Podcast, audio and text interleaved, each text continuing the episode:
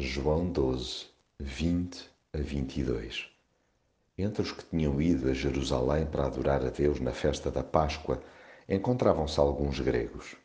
Foram ter com Filipe, que era de Betsaida da Galileia, e fizeram-lhe o seguinte pedido: Por favor, nós queríamos conhecer Jesus.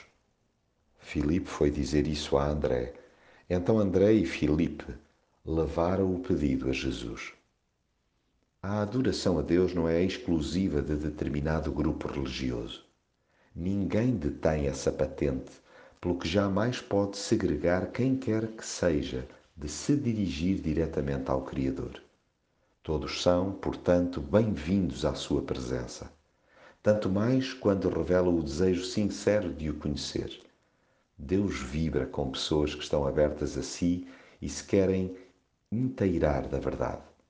Tenha-se, pois, em atenção quando gente à nossa volta nos pede para conhecer Jesus.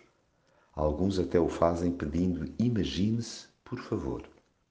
Ao invés de chutar para canto, sintamo-nos simultaneamente privilegiados e responsabilizados. Primeiro, por lhes suscitarmos uma inexplicável empatia, a ponto de nos acharem idôneos para os guiarmos até Ele. Segundo, por percebermos que não é uma tarefa a ser encarada levianamente.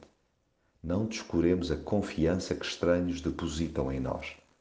E quando nos sentirmos desorientados, sem saber o que responder ou como fazer, recorramos a outros companheiros de jornada cristã. Levemos-lhes juntos o pedido de terceiros.